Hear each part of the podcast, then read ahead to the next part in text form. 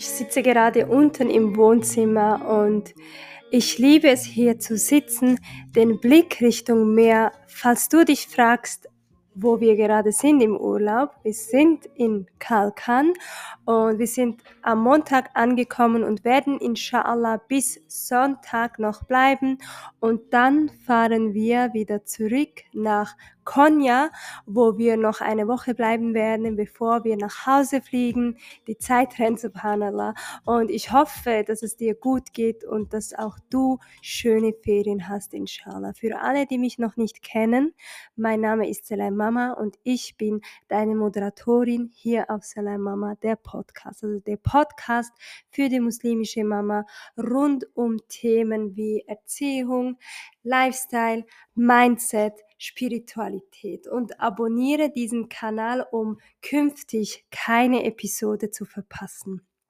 Die Episode werde ich alle zwei Wochen hier freischalten und in der letzten Folge haben wir über Tawakkul gesprochen und wie unsere Gedanken, Einstellungen, Beziehung zu unserem Schöpfer beeinflussen, ob wir ein Leben führen, wo wir in der Lage sind, Allah zu vertrauen oder nicht. Und falls du dich die erste Episode noch nicht gehört hast, rate ich dir, dass du zuerst die erste Folge hörst und danach diese Folge, inshallah.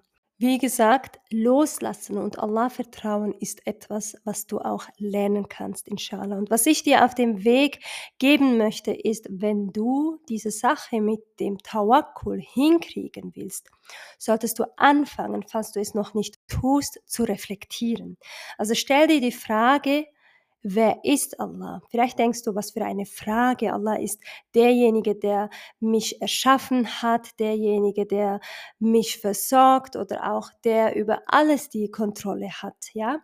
Aber fühlst du es auch tief in deinem Herzen?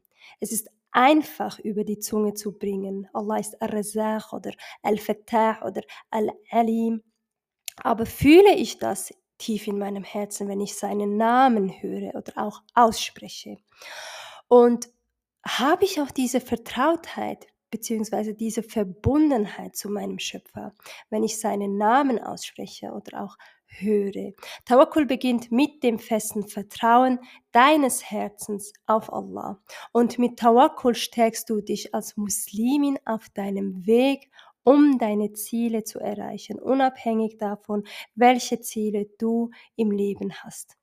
Wenn wir jetzt nochmals auf die Sorgen und Ängste von dieser Person, die ich in der letzten Folge erwähnt habe, zurückkommen, solche Ängste und Sorgen sind einschränkend. Ich kann mir sehr gut auch vorstellen, dass diese Gedanken, die sie hat, sie auch beschäftigen. Sie weiß nicht, wohin dieser Weg führt, klar, noch weiß sie nicht, ob es überhaupt ihr Schicksal ist, diese Nirma zu erfahren, also diese Segen zu erfahren, Mama zu werden. Tawakkul beinhaltet das Zusammenfließen sowohl der spirituellen als auch der materiellen Ressourcen. Also ihr könnt euch vorstellen, dass Tawakkul tief im Herzen beginnt und durch unsere Handeln manifestiert wird. Dabei müssen wir uns unsere Ängsten stellen. Das tun wir manchmal nicht so gerne, ja. Dies, indem wir Verantwortung für uns übernehmen. Also wir identifizieren unsere Ängste, wir schauen, was uns Angst macht und suchen nach Möglichkeiten, weil es gibt immer eine Lösung, Alhamdulillah, um diese Ängste auch zu beseitigen. Und mit Ibadat sowohl auch mit hilfreichen Tools im Rahmen unseren eigenen Möglichkeiten. Und Allah sagt auch im Koran, unterstützt einander in Rechenschaft, in Rechtschaffenheit und Frömmigkeit, aber unterstützt euch nicht in Sünden und Aggression. Und wenn du Unterstützung brauchst, Du weißt, ich bin eine diplomierte Mentaltrainerin und ich arbeite auch mit Menschen, die innere Block Blockaden oder auch Ängste lösen möchten. Und wenn du ähm, in dieser Hinsicht auch Unterstützung brauchst, eine Nasiha brauchst, dann kannst du 15-minütiges Call mit mir buchen. Du findest unten in den Show Notes, wo und wie du mich inshallah erreichen kannst. Und noch etwas, alles was du mit Tawakkul machst, ist eine Handlung auf dem Weg Allahs und Allah wird dich inshallah dafür belohnen, wenn du die richtige Absicht auch gefasst hast, inshallah. Und bevor wir jetzt meine Kinder hört ihr im Hintergrund. Bevor wir jetzt Schluss machen, kommen jetzt die Tools, auf die du so sehentlich gewartet hast. Wie gesagt, kannst du oder auch solltest du dies sofort in deinem Alltag umsetzen um, und immer wieder auch nutzen. Du willst ja, inshallah, dass es auch in deinem Unterbewusstsein abgespeichert wird. Und damit das auch passiert, musst du es immer wieder im Alltag üben, lernen, umsetzen, um auch so dein Unterbewusstsein zu, zu unterstützen, dass dieser Tawakkul zu einer Gewohnheit wird, inshallah. Also Tipp Nummer eins, Dua. Dua ist eine wichtige Ibadat und auch ein wichtiger Bestandteil von Tawakkul so betet ihn an und verlass dich auf ihn. Das heißt, mach Dua, eine aufrichtige Dua und du kannst deine Dua so verinnerlichen, wie du deine Ängste verinnerlicht hast, ja?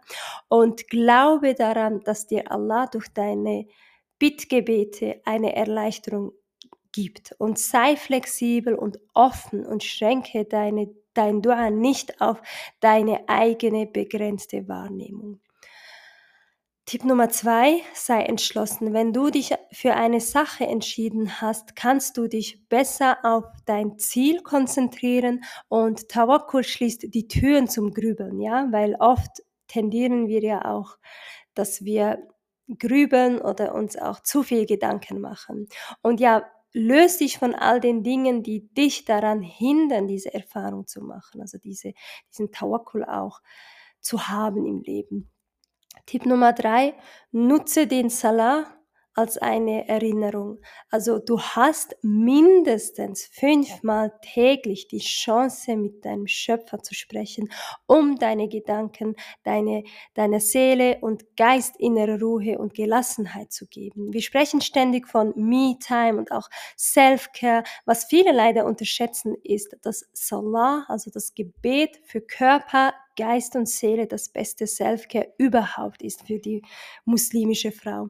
Und Salah enthält auch Lobpreisungen Allahs, ähm, Affirmationen und auch Erinnerungen und ist auch der ideale Moment, um Dua zu machen, damit du dein Tawakkul im Alltag auch stärken kannst, inshallah.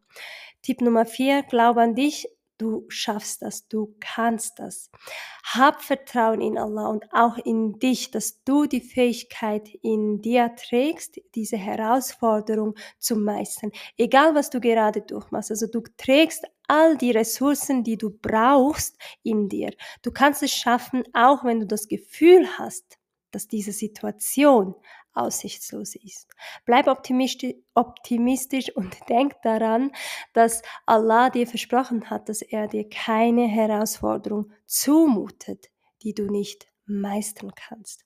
Wenn du diese Bewusstheit hast, kannst du dafür sorgen, dass du innere Ruhe und auch Gelassenheit entwickelst und deinen Tawakkul auch stärkst. Das ist ja dein Ziel, inshallah.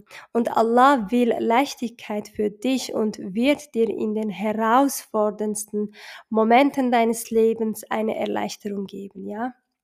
Und für ma'al usri yusra, oft wird dieser Vers falsch verstanden dass ähm, nach der Herausforderung die Erleichterung kommt. Aber damit ist gemeint, dass Allah dir in der Situation Erleichterung gibt. Also er gibt dir in der Situation, wo du dich gerade befindest, eine Erleichterung. Die Erleichterung, die du brauchst, wenn du dich gerade in einer eben herausfordernden Situation auch befindest, inshallah. Tipp Nummer 5, positives Denken. Also ich liebe positives Denken. Und Pessimismus brauchst du nicht. Also es ist nicht gut für deine Seele und auch Körper und auch Geist, weil Pessimismus ist das komplette Gegenteil von Tawakkul. Es geht darum, deine Wahrnehmung zu verändern. Oft sehen wir Dinge durch unsere eigene Linse, die im Lauf, äh, Laufe unseres Lebens durch unsere Erfahrungen und auch Glaubenssätze beeinflusst wurden. Dabei ist es wichtig, auch in schwierigen Situationen den Fokus auf das Gute zu lenken.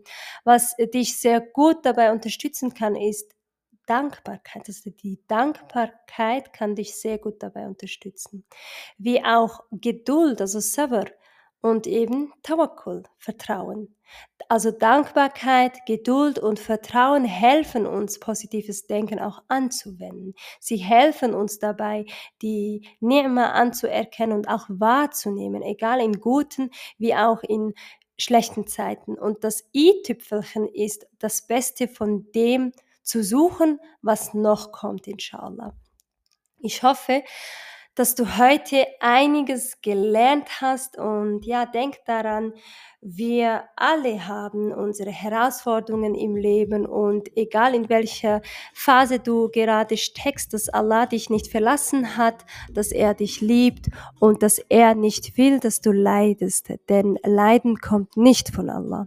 Es ist eine Entscheidung und komm vom Passiven ins Tun und lasse positive Veränderungen zu in deinem Leben.